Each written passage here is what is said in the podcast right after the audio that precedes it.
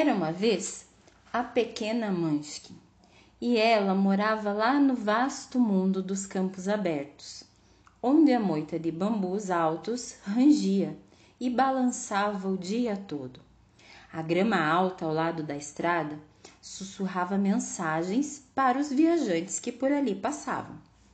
Durante todo o verão, a pequena Munchkin estava ocupada. Ocupada, assim, fazendo os seus trabalhos de Munchkin. Havia sempre muito o que fazer, então ela ajudava a cuidar dos filhos pequenos da mãe natureza. Ela se ocupava das borboletas, cuja, cujas asas ficavam presas em arbustos com espinhos, e também com os lagartos que perdiam as suas caudas. A pequena Munchkin costurava-as de volta novamente, com a sua linha especial de remendar. Sempre havia ali muitas flores selvagens que também precisavam que as gotas de orvalho fossem retiradas de manhã, para que suas pétalas pudessem desabrochar. Durante as noites, a pequena Munchkin enrolava-se em uma folha e caía no sono sob a luz das estrelas de verão. Ai, como ela amava morar no vasto mundo dos campos abertos, sob o céu brilhante de verão. Porém, o verão já estava chegando ao fim e o vento de outono já soprava.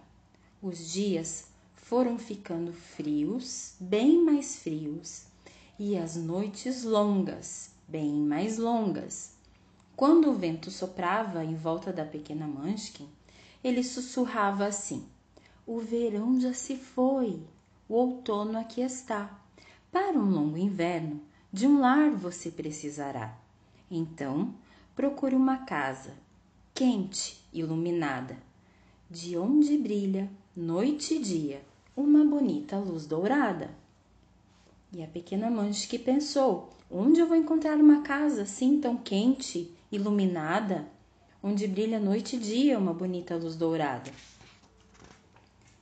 E o vento sussurrou: siga o caminho do sol, siga o caminho do sol. Então, a pequena Munchkin partiu para os campos, seguindo cam o caminho do sol.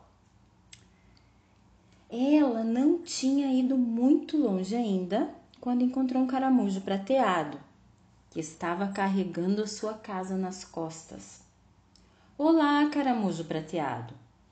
Eu procuro uma casa quente e iluminada, onde brilha noite e dia uma bonita luz dourada. Bem, bem, disse o caramujo prateado. Esta é minha casa e eu moro aqui sozinho. Só tem lugar para um. Continue seguindo o seu caminho. E pelo sol, a pequena Manche continuou o caminho através dos campos. Mas logo para frente, ela encontrou uma aranha marrom sentada bem em cima de sua teia. E a pequena Munchkin falou: Olá, aranha marrom. Eu estou procurando uma casa quente, iluminada, de onde brilha noite e dia uma bonita luz dourada. Bem, bem, disse a aranha marrom. Essa casa é minha, eu moro aqui sozinha. Olha, continue seguindo o seu caminho, bonitinha. A pequena Munchkin assim continuou, seguindo seu caminho pelo sol. Logo um pouco mais para frente, ela encontrou um canteiro de legumes bem crescidos. Enquanto ela subia nas pedras, notou uma luz dourada brilhante. Brilhava tanto, brilhava como o próprio sol.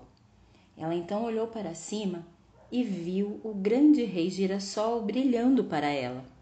E ela disse: Ó oh, grande rei girassol, eu estou aqui procurando uma casa quente, iluminada, onde brilha noite e dia uma bonita luz dourada. E o rei girassol sorriu, balançou a cabeça gigante dele e disse: Olhe para frente, no chão, olhe para frente. A pequena Munchkin olhou para frente e lá, sentada entre folhas verdes largas, estava uma abóbora, laranja e redonda. Então ela ficou intrigada e pensou: poderia ser essa minha casa, quente e brilhante, onde brilha noite e dia uma bonita luz dourada? Ela foi até a abóbora procurando uma portinha. Bateu aqui e bateu ali. Não conseguiu encontrar uma porta em lugar algum. Caminhou em volta da abóbora, batendo lá e batendo acolá. Mas apesar de tanto procurar, porta nenhuma ela pôde encontrar.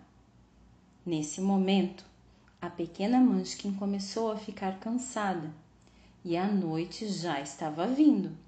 Enrolou-se então em uma folha de abóbora e rapidamente caiu no sono, confortavelmente abrigada pela grande muralha de abóboras. Mas enquanto ela dormia, ela teve um sonho. Ela sonhou que uma estrela dourada veio voando do céu noturno por sobre os bambus balançantes, através dos campos abertos, passando pelo grande rei girassol. Essa estrela pousou bem dentro da abóbora laranja criando uma porta em formato de estrela no topo. Na manhã seguinte, quando a pequena Munchkin acordou, ela lembrou-se do seu sonho e subiu lá na abóbora. E lá estava a porta da estrela, exatamente como em seu sonho. Ela abriu a porta, espiou lá dentro e, para sua surpresa, ela viu lá dentro um pequeno quarto dourado brilhando. A pequena Munchkin ficou muito feliz.